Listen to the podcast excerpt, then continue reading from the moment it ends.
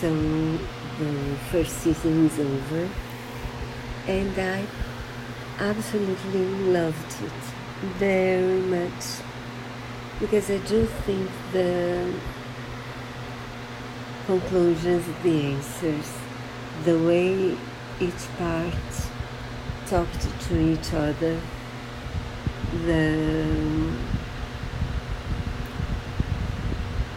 where they came from, where they arrived, was really was real.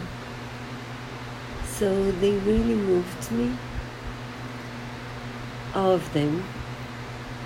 I was really happy about the ones that stayed decided to stay to stay together. I do believe in them.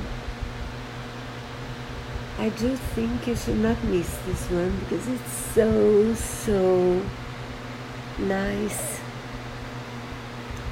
I did like the hosts as well, but especially I liked the the relationships and the way they behaved and the way some of them find found real friends, some of them found real love. And I was really happy I was able to see it all.